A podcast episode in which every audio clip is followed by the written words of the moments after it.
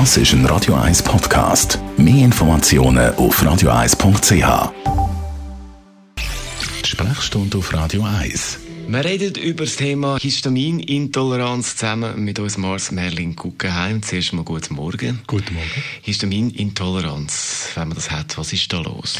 Machen wir geschwind Ordnung. Histamin ist ein Botenstoff im menschlichen Körper, ohne den wir nicht leben könnten.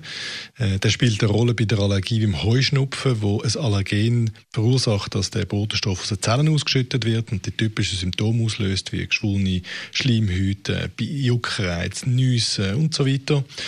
Und dann gibt es das Histamin, wo wir entweder mit der Nahrung zuführen, dort wo es äh, in höheren Konzentrationen vertreten ist, oder wo die Nahrung, Rot wie so ein Klassiker, dazu führt, dass das Histamin ausgeschüttet wird aus der Zelle.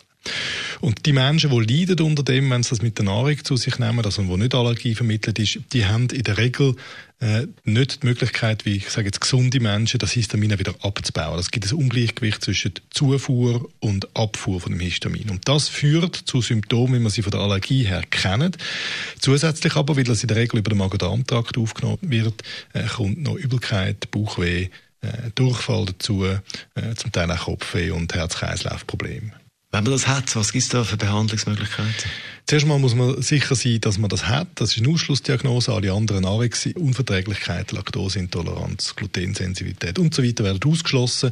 Und dann werden während ungefähr zwei Wochen alle Nahrungsmittel, wo man weiß, dass sie viel Histamin enthalten, das sind vor allem prozessierte Wurstwaren, also vom Serveler bis zum Landjäger, gereifte Käse zum Beispiel, aber auch Konserven, Fischkonserven, gewisse Gemüse, äh, Spinat, Avocado und so weiter, werden weggelassen. Und dann nach zwei Wochen, wenn dann der Patient sagt oder die Patientin, es geht mir jetzt besser, ich habe die Probleme nicht mehr, kann man anfangen, selektiv wieder die Nahrungsmittel zuführen, um zu schauen, gibt es einzelne, die man kann essen und gibt es andere, die man muss vermeiden muss. Aber da gibt es kein Medikament, das man kann nehmen und dann ist das ausgeglichen. Es gibt keine symptomatische Therapie. Therapie ist äh, eine Umstellung der Lebensgewohnheiten.